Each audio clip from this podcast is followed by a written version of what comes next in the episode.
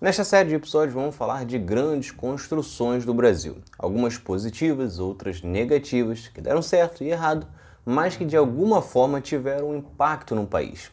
Desta vez você vai ver tudo da construção da ponte Rio-Niterói no estado do Rio de Janeiro.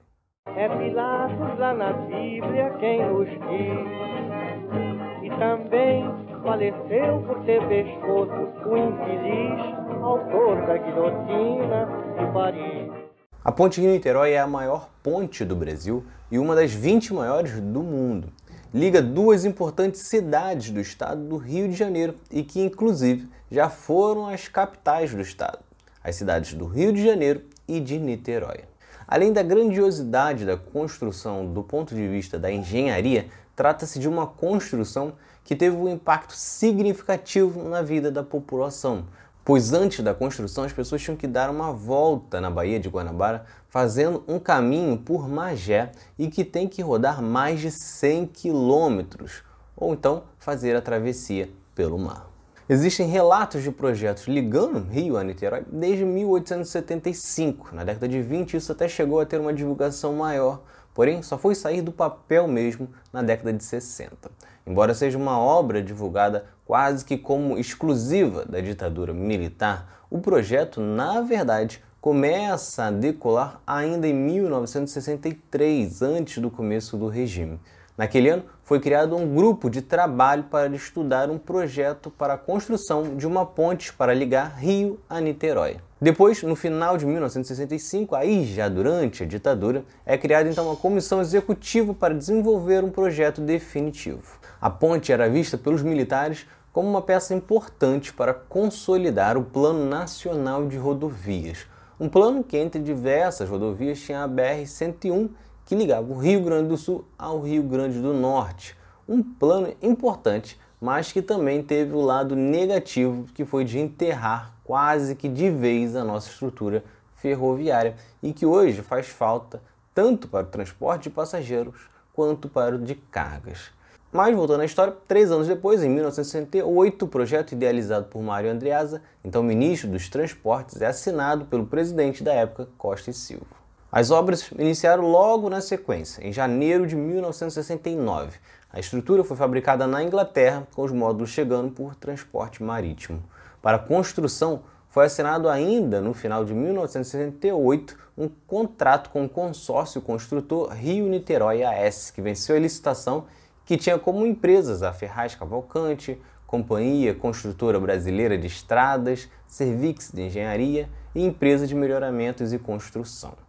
A obra estava orçada em 238 milhões de cruzeiros e seria entregue em 28 meses, portanto, ainda no primeiro semestre de 1971.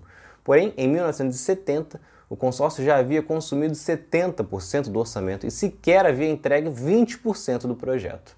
O presidente Médici, então, retirou o projeto do consórcio e entregou para outro em 1971, o consórcio construtor Guanabara, formado por Camargo Correia, Mendes Júnior, construtora Rabelo e Sérgio Marques de Souza. Este novo consórcio, então, estimou um custo de 438 milhões de cruzeiros para a construção. No entanto, o custo da obra acabou ficando em 674 milhões de dólares, mais do que 800 milhões de cruzeiros, quase que três vezes o valor que foi orçado no começo.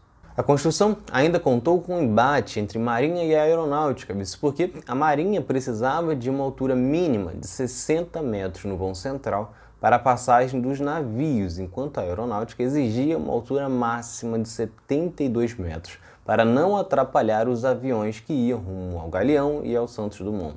Depois de longa discussão, o vão acabou ficando exatamente em 72 metros. No total, foram usadas 1.152 vigas, 43 mil cabos e 560 mil metros cúbicos de concreto. A obra só foi concluída em 1974, portanto, um atraso de quase três anos e a inauguração foi no dia 4 de março. Só que, obviamente, uma obra deste tamanho teria também problemas de grandes proporções. No entanto, como a construção ocorreu durante a ditadura militar, muitos fatos foram escondidos e reportagens negativas sobre o tema eram censuradas. Com isso, muitos dos problemas não dá para saber de forma precisa o impacto. Por exemplo, a informação oficial é que 33 pessoas morreram nas obras da ponte Rio-Niterói. Só que muitos pesquisadores apontam que este número seria bem mais elevado. Somente em um acidente, no dia 25 de março de 1970, teriam morrido 12 trabalhadores. A reportagem do Jornal do Brasil na época sobre este acidente foi uma das que não pôde ser publicada por causa da censura militar. O levantamento da imprensa aponta pelo menos 72 mortes na construção da ponte. Outro grande problema foi a construção. A ponte Rio-Niterói é um dos principais casos de corrupção da ditadura militar. Soma-se isso ao custo muito maior, as relações dos militares com as empreiteiras e até mesmo a escolha delas sempre foram questionadas, porém, os militares sempre proibiram todo tipo de investigação e censuraram as reportagens a respeito na época. Se vocês gostaram, curtam, se inscrevam para não perder nenhum episódio do outro lado da história. Acompanhe a gente também nas redes sociais, estamos no Instagram, no Twitter, no Facebook, além do nosso podcast que está espalhado por todas as plataformas de áudio. Ah, e todas as fontes utilizadas neste episódio estão no nosso site, outroladodahistoria.com.